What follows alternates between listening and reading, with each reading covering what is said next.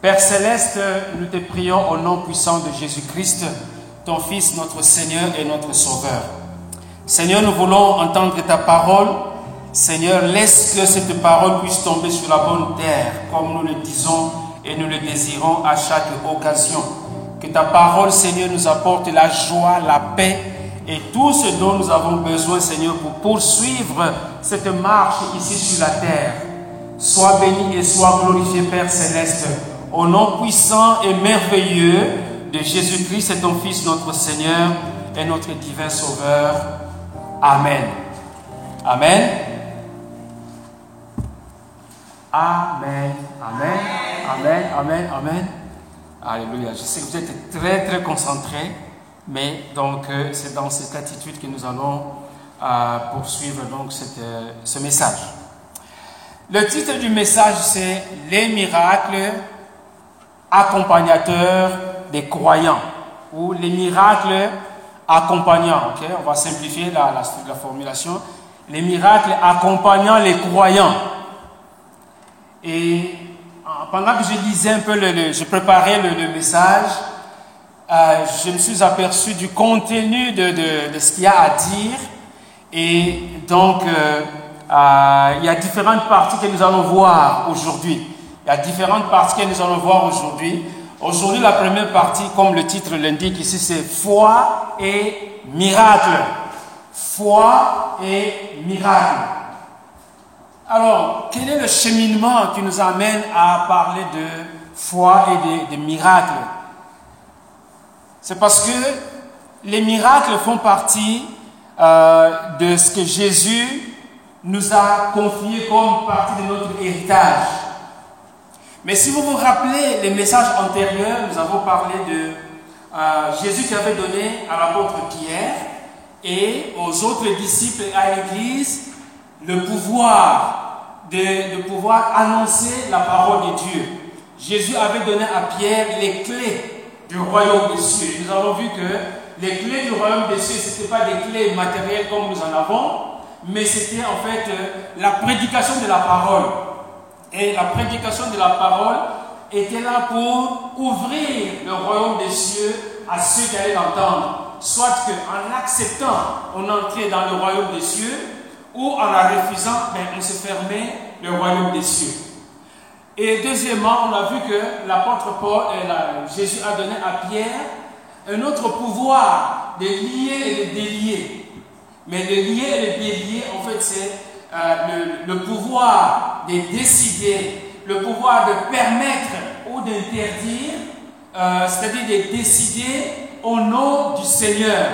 Donc quand, on a vu beaucoup d'exemples, je ne reviens pas là-dessus, quand l'apôtre Pierre, pour commencer par lui, prenait des décisions, eh bien c'était euh, des décisions qui étaient actées aussi dans le ciel, notamment avec Simon le, le magicien, un des exemples que nous avons vus. Mais ce pouvoir ne s'est pas limité simplement à, l'apôtre Pierre, mais aux autres apôtres et à l'Église aujourd'hui. Et nous avons vu que dans les liés et déliés, euh, il y a à une certaine époque, nous étions un peu sur retard. Je dis nous, c'était l'Église, était sur une pente raide parce que euh, on était animé d'un désir de pouvoir lier les démons. Mais nous avons vu que en fait, nous n'avons pas l'autorité de lier les démons, mais de pouvoir, la Bible nous dit de pouvoir les chasser. Amen. Chasser les démons, mais à l'égard des démons, eh bien, nous nous soumettons à Dieu et euh, le, diable fuira loin de nous. Et en lisant la parole de Dieu, eh bien, il y a un fil conducteur qui nous a amené à considérer, mais si euh, on ne peut pas lier Satan, mais au moins l'autorité que Christ a donnée à ses disciples, c'est de pouvoir le chasser. Mais chasser Satan, qu'est-ce que ça veut dire? Et le chasser Satan, c'est un des pouvoirs que Jésus a donné à, à ses disciples. Alors pour arriver à cela, comme je vous ai dit, la matière est abondante. Et donc nous allons y aller graduellement pour comprendre qu'est-ce que ça veut dire chasser les démons. C'est un des pouvoirs que Jésus a donné à ses disciples. Mais ce pouvoir ne se limite pas simplement aux disciples, mais c'est un pouvoir qui s'étend à toute l'Église de Jésus-Christ. Amen. Et donc aujourd'hui, nous allons parler de foi et de, miracles. Nous allons pour cela euh, nous baser sur euh, le passage de la parole de Dieu qui se trouve dans Marc au chapitre 16. Marc chapitre 16, commençons la lecture au verset 15 jusqu'au verset 20. Voici ce que la Bible dit, et ce sont les, dernières paroles de Jésus à ses disciples, à ses apôtres. Puis il leur dit, allez par tout le monde et prêchez la bonne nouvelle à toute la création. Celui qui croira, on est au verset 16, celui qui croira et qui sera baptisé sera sauvé, mais celui qui ne croira pas sera condamné. Voici les miracles qui accompagneront ceux qui auront cru. En mon nom, ils chasseront les démons. Ils parleront de nouvelles langues. Ils saisiront des serpents. S'ils boivent quelques breuvages mortels, il ne leur fera point de mal. Ils imposeront les mains aux malades et les malades seront guéris. Le Seigneur, après, avoir, après, après leur avoir parlé, fut enlevé au ciel et il s'assit à la droite de Dieu. Et ils s'en allèrent prêcher partout. Le Seigneur travaillait avec eux et confirmait euh, la parole par les miracles qui l'accompagnaient. Le Seigneur travaillait avec eux et confirmait la parole par les miracles qui l'accompagnaient. Alors, euh, quand nous regardons donc le, passage, le, euh, verset 16, parce que c'est cette portion vraiment qui nous intéresse, celui qui croira et qui sera baptisé sera sauvé, mais celui qui ne croira pas, euh, celui qui ne croira pas sera condamné. Et le verset 17 dit, voici les miracles qui accompagneront ceux qui auront cru. Donc nous allons commencer par Examinez cette phrase, une partie de cette phrase. Voici les miracles qui accompagneront ceux qui auront cru. Dans cette phrase, voici les miracles qui accompagneront. Voici les miracles qui accompagneront ceux qui auront cru. Il y a trois mots importants là-dedans. Le premier mot c'est miracle. Le deuxième mot c'est accompagner. Et le troisième mot, c'est qui auront cru. Et donc nous allons passer hein, tranquillement, euh, pour, avant de, comprendre les, les, chasser les démons, l'imposition des mains, etc., nous allons passer du temps à comprendre ce que c'est que un miracle, comprendre ce que c'est que euh, accompagner, quand tu dis des miracles, qui accompagneront? Mais les miracles accompagneront qui? Les miracles accompagneront ceux qui auront cru. Amen. Et donc, c'est pour cela que nous allons voir donc euh, dans les, instants qui suivent qu'est-ce que nous pouvons retenir de ce passage, de ce, verset. Donc, nous parlons de euh, foi et miracle. Et quand on parle de, miracle, le mot miracle vient du latin le mot miracle vient du latin et ça veut dire miraculum. Le mot miracle vient du latin qui veut dire miraculum. Qu'est-ce que ça veut dire? Il s'agit donc, quand on parle de miracle, il s'agit d'un événement qui provoque la stupéfaction. Parce que euh, c'est un événement qui provoque donc la stupéfaction parce qu'il échappe au cours normal des choses. C'est ça un miracle. C'est quelque chose qui est surnaturel. C'est quelque chose euh, qu'on ne prévoit pas, c'est quelque chose qui échappe même aux lois de la nature. Et parmi les, synonymes qui sont utilisés, on parle des prodiges, on parle des, des signes. Donc c'est quelque chose vraiment qui, provoque la, la stupéfaction, c'est quelque chose qui provoque l'étonnement. C'est ça un miracle. Et nous sommes allés loin euh, en cherchant toujours pour comprendre un peu la définition des de, miracles dans le dictionnaire euh, euh, biblique. Un des dictionnaires bibliques définit les miracles comme euh, chose surprenante et digne d'admiration. Un miracle, c'est quelque chose de, euh, de surprenant et digne d'admiration. Il s'applique à un événement inaccoutumé et imprévisible, ordinairement considéré comme inexplicable. Maintenant, euh, beaucoup d'événements euh, qui sont peut-être inexplicables, qui peuvent nous étonner, tout ce qui peut nous étonner n'est pas nécessairement de l'ordre des miracles. Parce qu'il y a aussi ce que nous appelons souvent les lois de la nature. Voyez-vous, quand il y a un orage qui, qui, frappe une région, il y a une dévastation qui se passe, c'est un événement surprenant, mais qui ne relève pas de, de miracles parce que ce sont souvent des choses qui se répètent, même, pas, même si ce n'est pas à une fréquence élevée, mais la saison des ouragans, bientôt elle va arriver. On va entendre ouragan Katrina, ouragan ceci, ouragan cela. Et donc, oui, ça peut être spectaculaire, mais euh, sans nécessairement être un, miracle. Alors, un autre aspect de, euh, de, miracle, c'est que le miracle est imprévisible car il paraît sans relation causale avec le reste des événements. Donc, on peut aller creuser dans, la définition, mais ce que nous pouvons retenir, c'est que c'est quelque chose d'imprévisible, c'est quelque chose d'extraordinaire, c'est quelque chose qui dépasse l'entendement humain, c'est quelque chose qui dépasse la compréhension humaine et qui dépasse les lois euh, de la nature. Un miracle est réputé surnaturel, c'est-à-dire causé par une puissance surnaturelle, sans égard aux lois de la nature et en dépit d'elle. Donc, fini, pour, pour terminer, on pourra dire qu'un miracle, c'est une intervention surnaturelle au sein du monde naturel. Amen.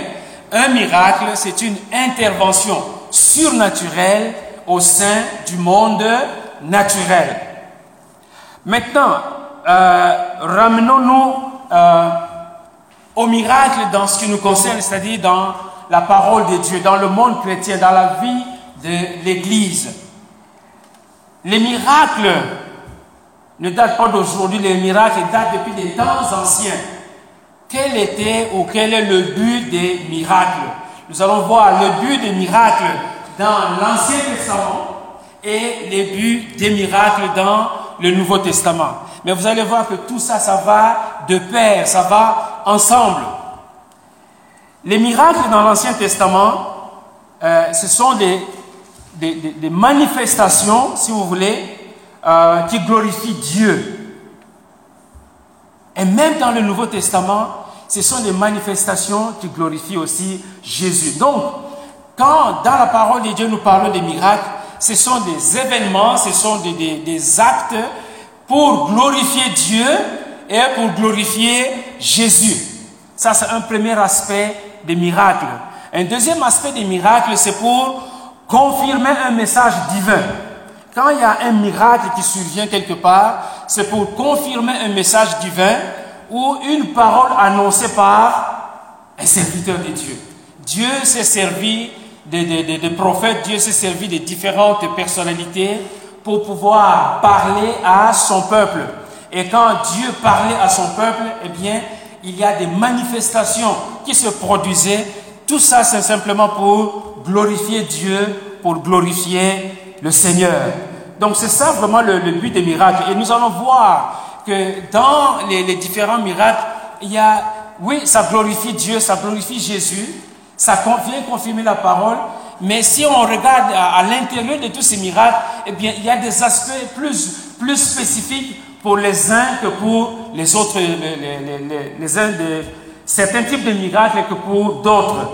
Alors, nous allons voir en, rafale très, rapidement euh, différents passages qui nous parlent de, des miracles, des miracles, concernant Dieu et euh, des, miracles, des qui concernent la personne de Jésus-Christ. Donc, nous allons voir quelques exemples. Par exemple, dans, euh, dans la Genèse, dans Genèse chapitre 1er, du verset 3 au verset 5, la Bible dit, Dieu dit que la lumière soit, et la lumière fut. Dieu vit que la lumière était bonne et Dieu sépara la lumière d'avec les ténèbres. C'est un verset qui nous parle de... C'est un miracle que de pouvoir, euh, du fait que Dieu ait créé euh, la lumière, que Dieu ait créé, il a séparé la lumière des ténèbres, et tous les actes créateurs, hein, la création de l'homme, c'est un miracle quand Dieu a créé l'homme.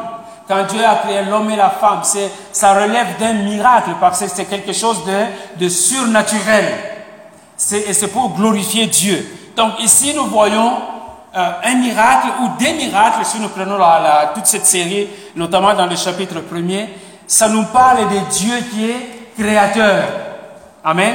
Ce sont des miracles que Dieu a accomplis pour montrer qu'il était le créateur. Alors, si nous allons plus loin, dans Exode chapitre 14, verset 19 à 22, qu'est-ce que la Bible nous dit si on peut avoir le... Voilà. L'ange de Dieu qui allait au devant, euh, devant le camp d'Israël partit et alla derrière eux et la colonne de Dieu, la colonne de nuée qui les précédait partit et s'éteint derrière eux. Voyez-vous, ici, on connaît l'histoire, les enfants d'Israël étaient en train de, de quitter l'Égypte, en train de fuir l'Égypte, mais il y avait la mer devant eux et il y a l'armée de Pharaon qui, qui, qui le poursuivait. Et donc Dieu devait faire quelque chose, un miracle, pour qu'il puisse délivrer son peuple, pour pouvoir secourir son peuple. Amen. Pour pouvoir secourir son peuple. Et donc, le miracle, c'est que les, enfants d'Israël avançaient, l'armée de Pharaon poursuivait, mais sans jamais les atteindre. Et Dieu est intervenu de cette façon, de façon miraculeuse, pour pouvoir euh, euh, protéger son peuple, pour pouvoir délivrer son peuple. Et même euh, avant cela, tous les actes des, des, miracles que Moïse a accomplis, tous les actes que Moïse a accomplis, c'était en fait une façon de pouvoir préparer son peuple à la délivrance qui allait, allait suivre.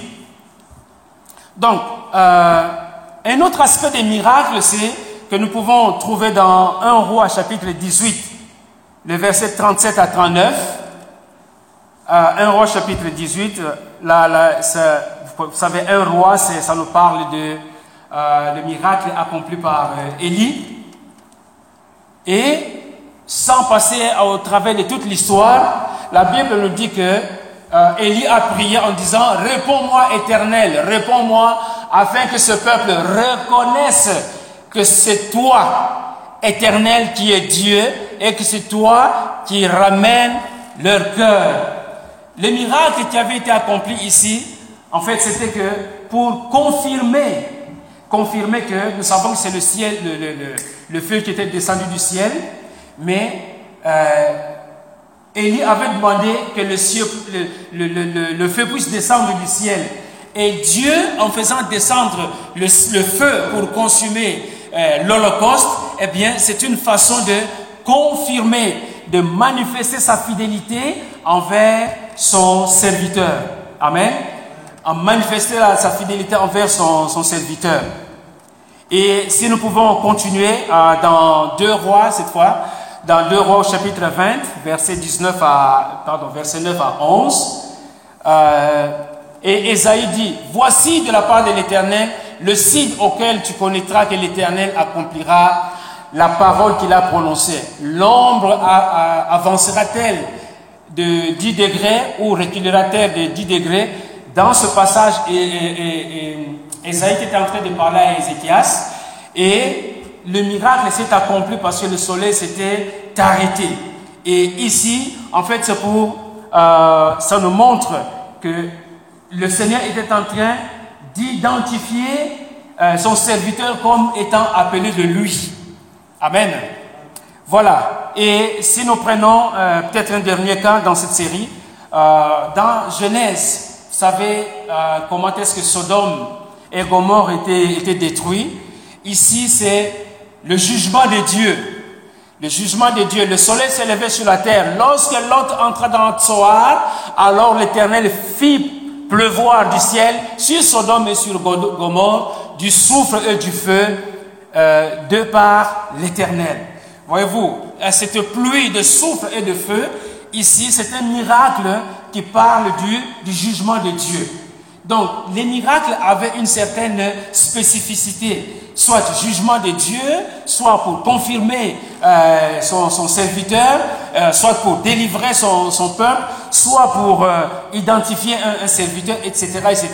Et ça, ce n'est que un aspect des différents miracles que nous trouvons dans la parole de Dieu, du moins dans la partie que nous appelons l'Ancien Testament.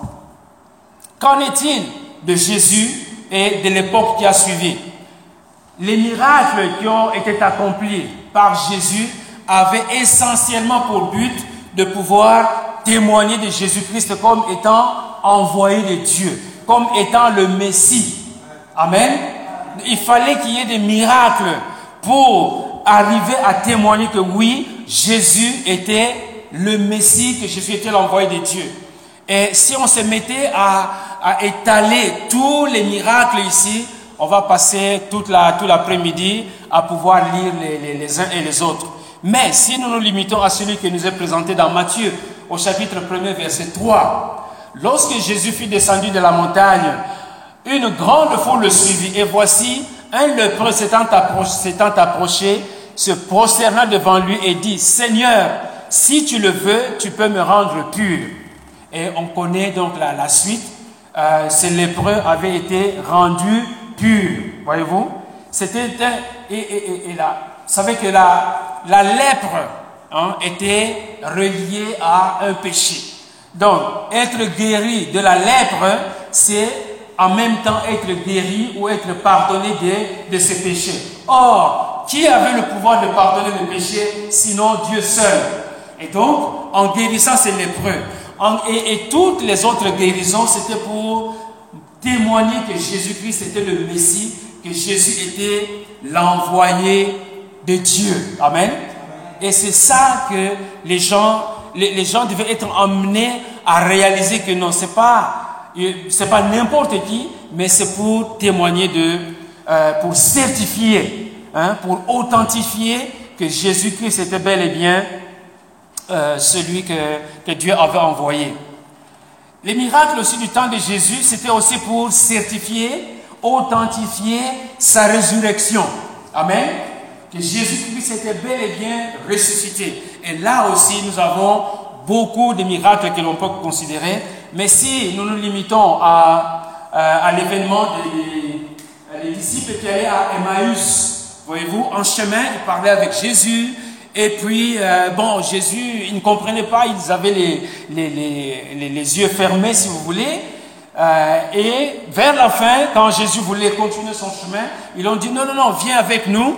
Et voilà, donc, dans ce, euh, ce passage, pendant qu'il était à table avec eux, il prit le pain, et après avoir rendu grâce, il le rompit et le leur donna. Alors leurs yeux s'ouvrirent, et ils reconnurent, et ils le reconnurent, voilà, donc voilà, et ils le reconnurent, mais il disparut de devant eux.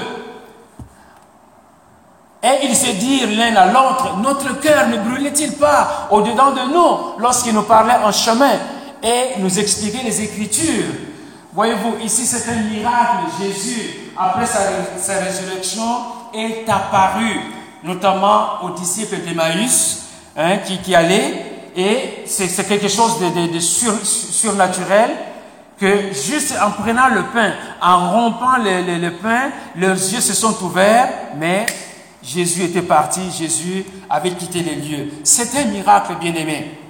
Donc, comme vous le voyez, il y en a d'autres, hein, une dernière série, dans la partie que nous pouvons appeler après Jésus, c'est-à-dire la partie euh, apostolique.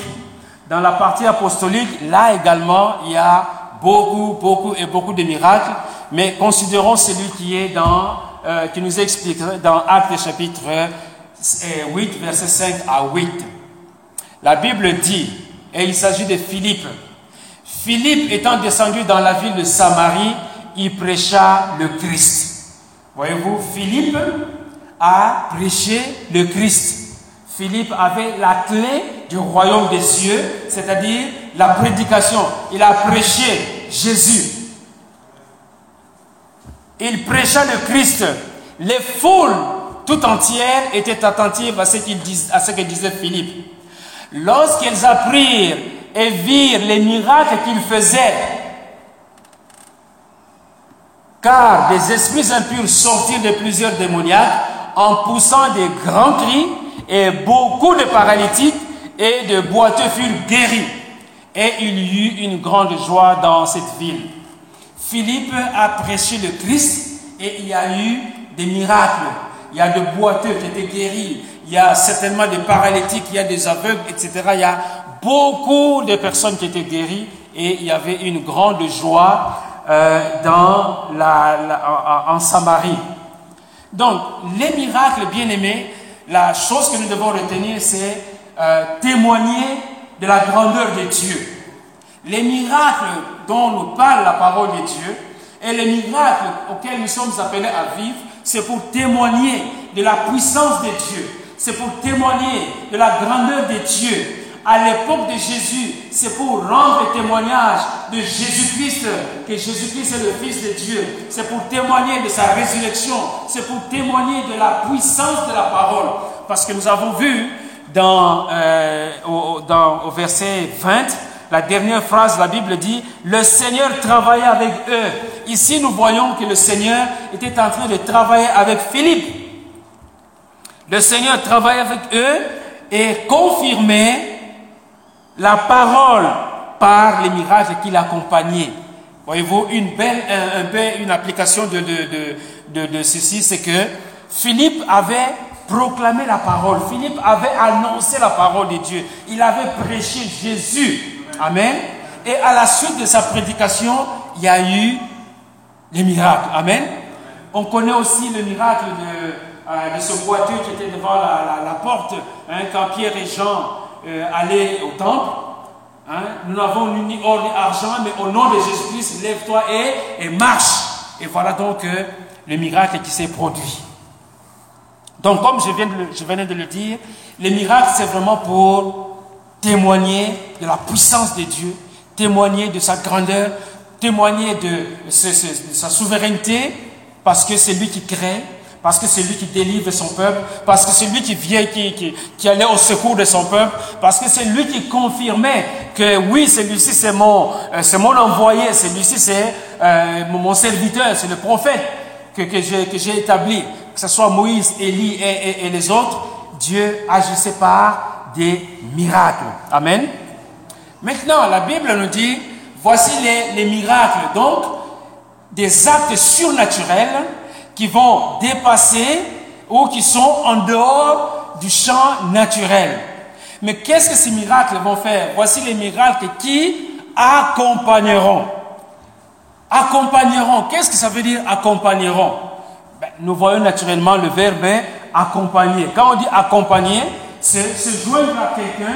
Il y a euh, quelqu'un qui est là, qui est en train de marcher, et il y a une autre personne qui s'associe à elle pour faire route ensemble. Les miracles qui accompagneront. Donc, les événements surnaturels, surnaturels vont accompagner. Ça veut dire qu'il y a quelqu'un qui est déjà en mouvement, quelqu'un qui est en marche, et ces événements surnaturels vont s'associer à, à cette personne. Donc aller, c'est-à-dire se joindre, aller avec, euh, avec euh, quelqu'un dans la, dans la même direction, être associé à, à, à, quelqu'un, s'ajouter. Voyez-vous, hein, prenez des, dictionnaires et cherchez, regardez là-dedans. Qu'est-ce que ça veut dire accompagner Quels sont les, les différents sens, les différentes significations, différentes significations du verbe accompagner Mais pour essayer un peu de simplifier les, choses, nous allons voir euh, l'accompagnement de type naturel et l'accompagnement de type surnaturel. Amen.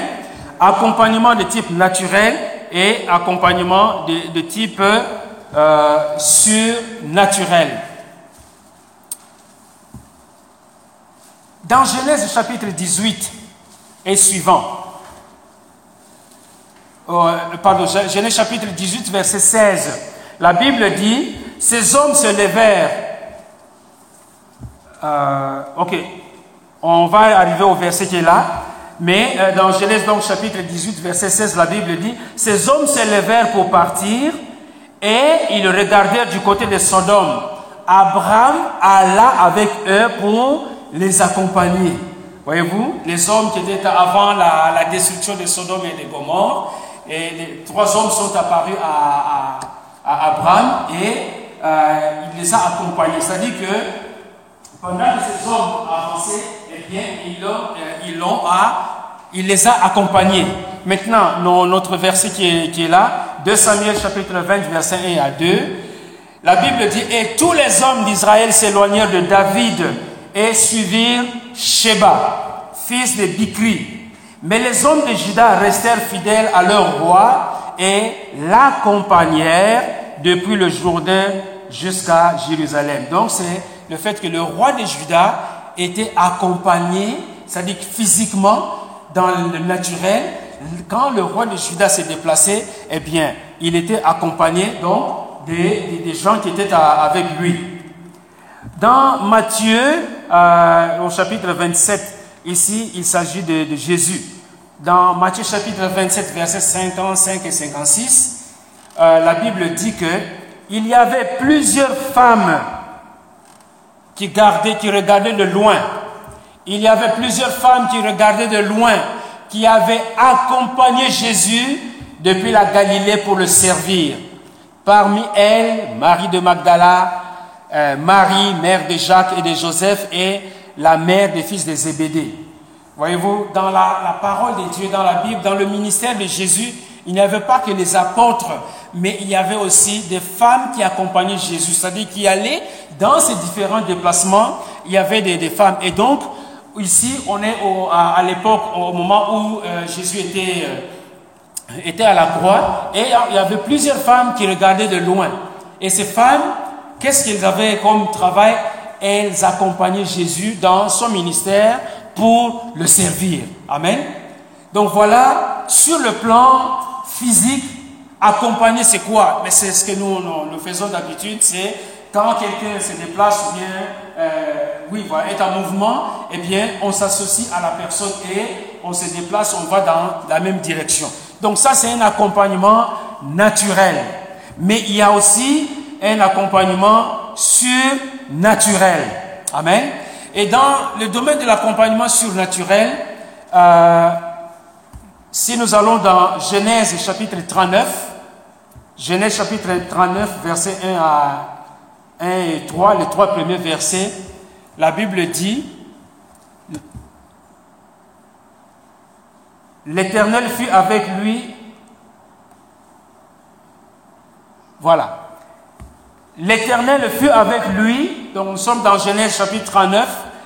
L'Éternel, ça parle de Jacob. L'Éternel fut avec lui et la prospérité l'accompagna. Amen. L'Éternel était avec lui et la prospérité l'accompagna. Il habitait dans la maison de son maître, l'Égyptien. On parle de Joseph. La main de Dieu était sur lui et qu'est-ce qui accompagnait euh, euh, Joseph? C'est la prospérité. Amen. Est-ce qu'on pouvait voir la prospérité en tant que telle? Peut-être oui, matériellement par les, les, biens qu'il possédait. Mais en fait, quand Joseph s'est déplacé, ses biens ne se déplaçaient pas avec lui. Mais la prospérité, c'est-à-dire euh, la richesse, la prestance, l'honneur, etc., toutes ces choses entourées étaient avec Jacob. Voyez-vous? Et c'est dans cette direction que nous allons parler des, des miracles qui accompagnent. Non pas que les, les miracles euh, vont se coller à nous pour cheminer mais il faut voir maintenant, on est dans le, le surnaturel. Amen. Les miracles, comme dans le cas ici, la, la, prospérité qui a accompagné Jacob. Mais on voyait Jacob rayonner, on voyait Jacob occuper des postes de plus en plus euh, d'autorité, de pouvoir. Il commençait à être élevé. Et donc, Physiquement, oui, dans le naturel, on voyait qu'il y avait des changements qui s'opéraient en Jacob, mais quand on prend tous, les, tous, tous, ces changements, c'est ce qu'on appelle la, la prospérité qui accompagnait Jacob. Amen. Joseph, pardon, Joseph, excusez-moi. Et donc, nous sommes bien, nous parlons de Joseph. Et dans le psaume 23 que nous aimons, psaume 23 que nous aimons, le tout dernier verset nous dit,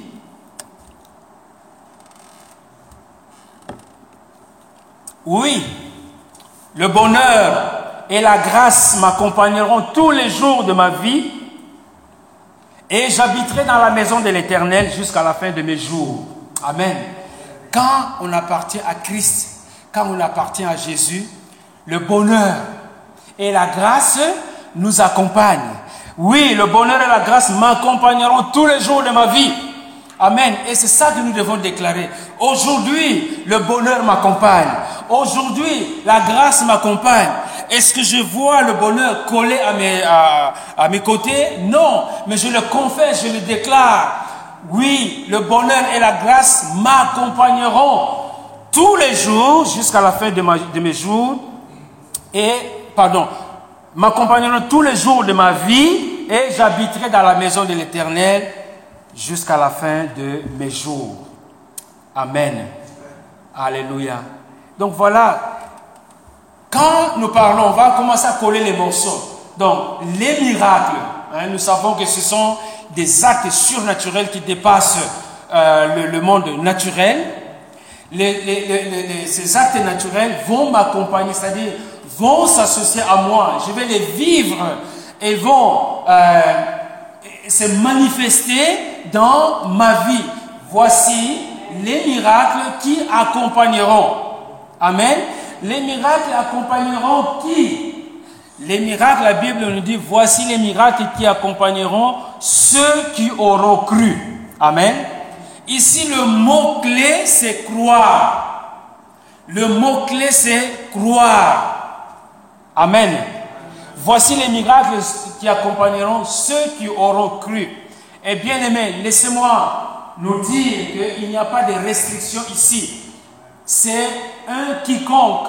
Et quand on dit voici les miracles qui accompagneront ceux qui auront cru, nous devons prendre ce passage de la même manière que nous comprenons Jean 3, 16. Car Dieu a tant aimé le monde qu'il a donné son Fils Jésus-Christ afin que quiconque croit, c'est sans limite, c'est sans réserve. Amen. Donc les miracles vont accompagner n'importe qui qui aura cru en, en Jésus-Christ. Amen. Il n'y a pas de restriction ni dans le temps ni dans l'espace. Amen. Et ça, nous devons le réaliser bien aimé. Nous devons le comprendre parce que il y a beaucoup de, gens qui disent, certaines personnes disent, ah, les miracles sont finis depuis la fin de la période apostolique. Donc on ne peut plus s'attendre aux, miracles, mais la Bible ne nous le dit pas. La Bible dit, et c'est ouvert dans le temps jusqu'à l'infini. Mais cet infini est fini, c'est parce que c'est jusqu'au retour de Christ. Voyez-vous? Tant que Jésus-Christ ne, ne, ne revient pas, la Bible dit, voici les miracles qui accompagneront ceux qui auront cru. Il faut croire en Jésus-Christ. Et mes bien-aimés, le but de ce message bien-aimé, c'est que nous puissions changer un peu notre façon de voir les miracles. Amen. Et ma prière, c'est que dans l'atmosphère, que nous puissions voir les miracles. Amen. Je veux que nous puissions voir les miracles parce que ça fait partie de notre héritage, bien-aimé. Ça fait partie de notre héritage. Jésus a dit, voici les miracles qui accompagneront ceux qui auront cru. Si cela n'était pas vrai, il ne l'aurait pas dit. Mais comme nous avons vu en ce qui concerne l'héritage, bien-aimé, pour ceux qui étaient là, trois mots clés dans l'héritage.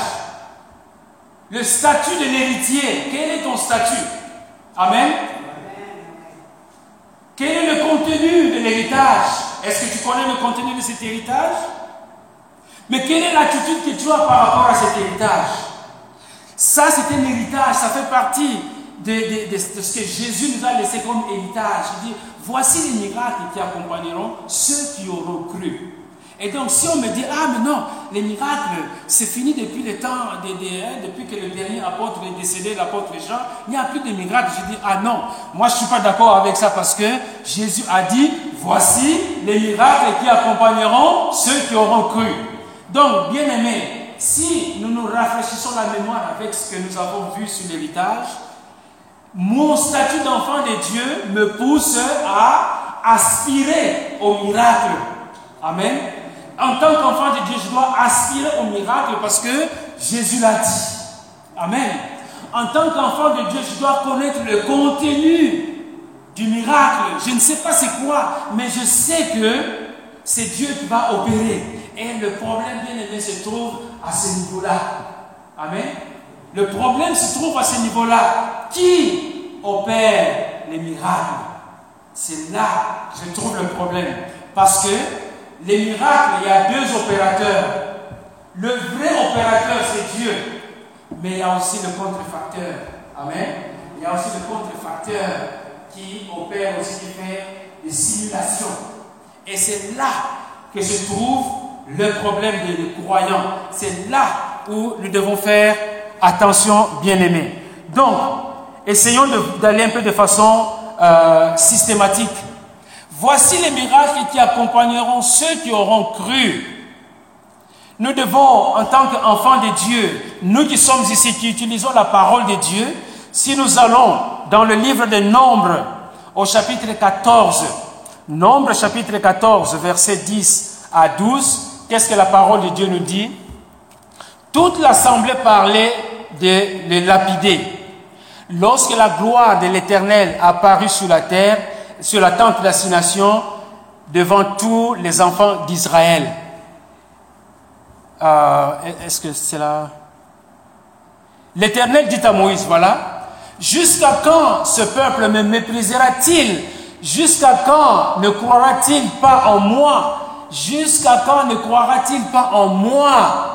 Croira en moi. C'est Dieu qui est en train de parler. Donc, il faut croire en Dieu. Amen. Jusqu'à quand ne croira-t-il pas en moi, malgré tous les prodiges que j'ai faits au milieu de lui, malgré tous les signes, malgré tous les miracles. Voyez-vous, les enfants d'Israël étaient appelés à travers les signes pour croire en Dieu, mais le cœur étant fermé, eh bien, euh, ils ne croyaient pas nécessairement en lui. Amen. C'est en Dieu qu'on doit croire. Voici les miracles qui, accompagneront ceux qui auront cru, si on peut ajouter en Dieu, qui auront cru en, Jésus-Christ, qui auront cru dans le Saint-Esprit. Amen. Parce que dans notre credo, nous disons, je crois en Dieu le Père, je crois en Dieu le Fils, je crois en Dieu le, le Saint-Esprit. Amen.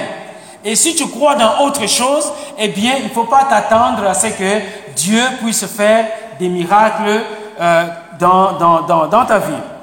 Dans Romains chapitre 4, ici il s'agit de la foi de notre Père Abraham. Et quand on parle de croire, on parle de, de la foi. Romains chapitre 4, verset 17 à 21 nous dit ceci. Je t'ai établi, c'est Dieu encore qui parle euh, d'Abraham. Je t'ai établi père d'un grand nombre de nations l'apôtre Paul maintenant nous amène à, il nous présente ce que, qui était Abraham. Il est notre Père devant celui auquel il a cru. Abraham avait cru en, Dieu. Amen. Il est notre Père devant, devant euh, celui auquel il a cru. Dieu, qui est ce Dieu qui donne la vie aux morts et qui appelle les choses qui ne sont point comme si elles étaient? Voilà le Dieu en qui Abraham avait cru. Donc nous sommes appelés à croire en Dieu. Et nous allons aller juste euh, rapidement au verset euh, dans Jean chapitre 20. Jean chapitre 20, verset 30 à 31. Ce verset nous dit que euh, tout ce qui a été fait, tous les miracles que Jésus a fait, c'était pour amener, pour nous amener à croire. Donc le, le mot, un des, un des versets clés dans la parole de Dieu, c'est croire. On va passer au, à Jean chapitre 20, verset 30 à 31. C'est vraiment croire. Tout ce qui a été fait, tout ce que Jésus a fait, tout ce qu'il a dit, c'est pour nous amener à, à croire. Amen. Donc, et nous devons aussi croire dans la parole de Dieu. Donc nous croyons en Jésus-Christ, nous croyons dans ce que Jésus a dit, et c'est ça la parole de Dieu à laquelle nous devons être associés. Si nous nous, rappelons de mémoire Jean 3,16, la Bible dit, euh, car Dieu a tant aimé le monde afin que quiconque croit en son Fils, quiconque croit en lui, ne périsse point, mais qu'il ait, euh, la vie euh, éternelle. Amen. Donc, en résumé, si nous pouvons résumer cette partie, nous avons d'une part des miracles qui accompagnent ceux qui auront cru. Donc, il y a un lien, il y a un lien direct entre les miracles et, qui vont accompagner et ceux qui auront cru. Et dans ce lien direct, il y a la foi qui est au devant. Les miracles n'accompagnent pas ceux qui ne croient pas. Les miracles, donc, en fait, c'est que il faut d'abord croire afin que les miracles se produisent. Amen. Il faut d'abord croire avant que les miracles ne surviennent. C'est-à-dire que c'est la foi d'abord. La foi est en action. La foi est activée. La foi est en marche. La foi est réveillée. Et c'est cette foi-là qui va déclencher les, les, miracles. Il y a un lien direct. Il faut d'abord croire. Il ne faut pas juste dire, ah bon, euh, aujourd'hui Dieu va faire un miracle. Oui, mais Dieu va, Dieu va faire un miracle sur quelle base? En fonction de quoi est-ce que Dieu va faire un miracle? Sur quoi est-ce qu'il va se baser pour que euh, le miracle ait lieu? Donc, il faut commencer par croire. Amen. Il faut commencer par croire. Et nous allons voir quelques exemples de gens qui ont cru. Parmi les exemples de gens qui ont cru, comme je l'ai dit auparavant, il y a beaucoup de miracles qui se sont produits, aussi bien du temps du Seigneur qu'après lui. Nous allons voir ce qui s'est passé, et là nous sommes dans Matthieu, au chapitre 9, versets 27 à 29. Dans Matthieu chapitre 9, verset 27 à 29, la Bible dit, étant parti de là, Jésus fut suivi par deux aveugles. Jésus fut suivi par deux aveugles qui criaient, Aie pitié de nous, fils de David. Lorsqu'il fut arrivé à la maison, les aveugles s'approchèrent de lui et Jésus dit, Croyez-vous que je puisse faire cela? Croyez-vous, avant même de, euh, de vous apporter la guérison, est-ce que vous croyez que je puisse faire cela Oui, Seigneur, lui répondirent-ils. Oui, Seigneur. Voyez-vous, la foi a commencé avant que le miracle n'ait lieu. Amen. La foi a commencé avant que le miracle n'ait lieu. Lorsqu'il fut arrivé à la maison, les aveugles s'approchèrent de lui et Jésus leur dit, croyez-vous que je puisse faire cela? Voyez-vous ils avaient crié, oh fils de David. Et en criant fils de David, ils savaient, ils s'attendaient à ce que à ce que Jésus allait faire. Mais Jésus pose la question clairement. Croyez-vous que cela puisse, que, croyez-vous euh, que je puisse faire cela? Et ils ont dit oui. Et en disant oui, alors ça a déclenché le miracle de leur guérison. Oui Seigneur, lui répondirent-ils. Alors il leur toucha les yeux en disant, qu'il vous soit fait selon votre foi. Amen. La foi précède les miracles, bien-aimés. C'est pour cela que dans nos prières, nous devons prier avec foi. Nous devons prier avec intensité. Nous devons prier avec confiance en, Dieu que Dieu va agir. Et la foi dont il est question ici, c'est quelque chose de minable, c'est quelque chose de minuscule. La Bible compare la foi à un grain de sénévé. C'est vraiment le minimum. Ce n'est pas une grande foi, mais c'est une petite foi. Et là encore, nous allons dans Matthieu au chapitre 17, verset 19 à 21. La Bible dit, alors les disciples s'approchèrent de Jésus et lui dirent en particulier, pourquoi n'avons-nous pu chasser ce démon? Pourquoi n'avons-nous pu chasser ce démon? Et Jésus leur dit, c'est à cause de votre incrédulité, leur dit Jésus. Je vous, je vous le dis en vérité. Si vous avez de la foi comme un grain de sénévé, ou comme un grain hein, de, de, je sais pas, de bilolo, un grain de, de, gombo, etc. Tous les, les grains que nous pouvons utiliser. Si vous avez de la foi comme un grain de sénévé, vous diriez à cette montagne, transporte-toi d'ici à là, et elle se transporterait, rien ne vous serait impossible. Voyez-vous? La foi, la foi précède le miracle, mais la foi ne doit pas nécessairement une foi extraordinaire. Ça peut être une foi aussi petite qu'un grain de blé, un grain de moutarde, un grain de sénévé, etc. Et c'est cette foi-là dont on a besoin pour faire déplacer les montagnes. Voyez-vous, les, en termes d'image, hein, la foi qui est petite comme un grain de sénévé, mais qui va servir à déplacer les montagnes. Bien sûr, c'est une image pour montrer que la foi est capable de tout, bien aimé. Amen. La foi est capable de tout, mais la foi en Dieu, la foi en, Jésus-Christ, notre Seigneur, notre Sauveur. Mais cette sorte de démon ne sort que par euh, la prière et par le jeûne. Voilà, c'est comme ça que se termine euh, cette, portion des Écritures. Donc, on a besoin d'un minimum de, foi. Et encore là, nous avons beaucoup d'exemples qui nous parlent de, ce minimum de foi, mais regardons le cas du, centenier. Regardons le cas du centenier dans Matthieu au, chapitre, euh, chapitre 8, versets 7 à 10. Dans le cas du centenier, on connaît l'histoire, mais nous allons quand même nous la rappeler. Et la Bible dit, on commence au verset 7, Jésus lui dit, j'irai et je le guérirai. J'irai et je le guérirai. Le, le, centenaire répondit, Seigneur, je ne suis pas digne que tu entres sous mon toit, mais dis seulement un mot et mon serviteur sera guéri. Car moi qui suis soumis à des supérieurs, j'ai des soldats sous mes ordres. Et je dis à l'un, va et il va, et à l'autre, il vient, et il vient. Et à mon serviteur, fais cela, et il le fait. Voyez-vous, Jésus parle maintenant de la foi du centenier. Jésus l'ayant entendu fut étonné et dit à ceux qui le suivaient, ceux qui l'accompagnaient, en vérité, je vous le dis, même en Israël, je n'ai pas vu une si grande foi. Amen. Donc, il y a d'une part la foi qui peut être minime, ou la foi comme celle du centenier qui peut s'avérer extraordinaire. Et donc, ça, tout, c'est pas, c'est pas l'intensité de notre foi, mais c'est simplement avoir foi en, en Jésus-Christ.